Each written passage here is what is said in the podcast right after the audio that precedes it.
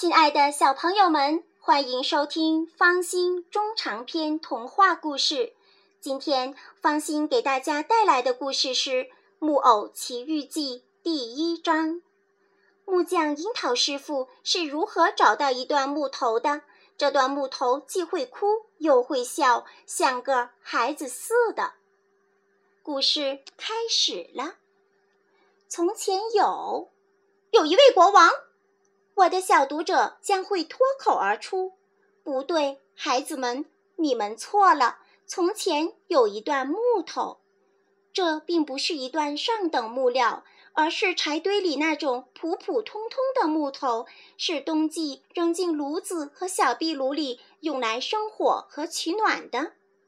我也不知道到底是怎么回事，但在一个风和日丽的日子。”这段木头碰巧来到一位老木匠的铺子里。这位老木匠名叫安东尼奥师傅。然而，因为老木匠的鼻子尖红得发紫，又晶莹光亮，活像个熟透了的樱桃，大家管他叫樱桃师傅。樱桃师傅一见这段木头，满心欢喜，高兴得直搓手，并低声嘟囔着。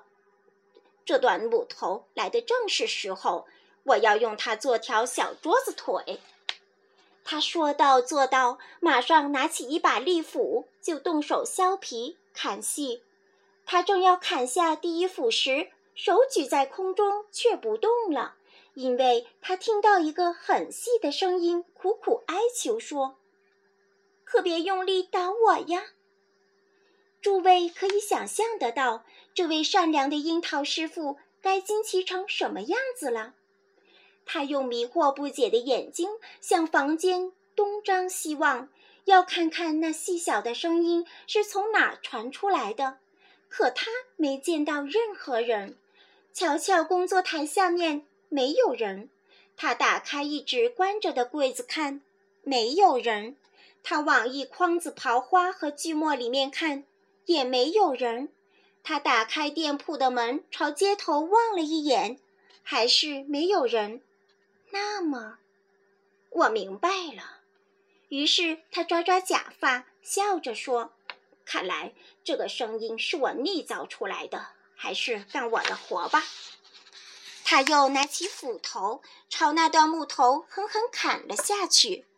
“哎呦，你把我砍得好疼呀！”还是那个很细的声音抱怨着，并大声叫起来。这次樱桃师傅真的呆若木鸡了，吓得眼珠子都鼓了出来，嘴巴张得大大的，舌头拖出来垂到下巴，活像喷泉池里的一尊怪物。等他又能说话时，他腮糠似的浑身发抖，结结巴巴地说：“这个很细很细的声音。”到底是从哪里发出来的呢？然而这里没有任何人，难道是这段木头学孩子的样子，偶然的哭哭闹闹吗？这个我可不相信。这是一段木头，跟别的木头没有什么两样，是用来烧小壁炉、生火煮开一锅菜豆的呀。那么，难道木头里面藏着个人吗？谁藏在里面？活该他倒霉！现在我来教训教训他。他这么说着，就双手抓起这段可怜的木头，一点也不客气地朝墙上撞去。然后他屏声凝神地倾听，看有什么轻声细气的抱怨声没有。听了两分钟，什么也没听到；听了五分钟，还是什么也没听到；十分钟。还是没有。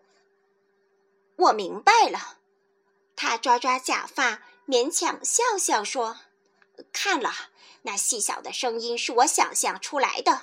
还是干点我的活吧。”他怕得要死，于是开始哼着小曲儿给自己壮壮胆。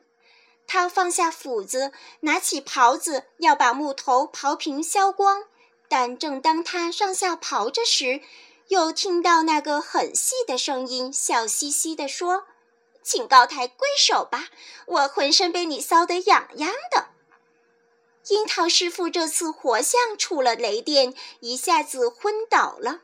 当他重新睁开眼睛时，发现自己坐在了地上，他的脸好像变了形，甚至那一向是紫红的鼻尖儿也吓得铁青了。小朋友，你想知道接下来发生什么事吗？那么，请继续收听《木偶奇遇记》第二章。再见。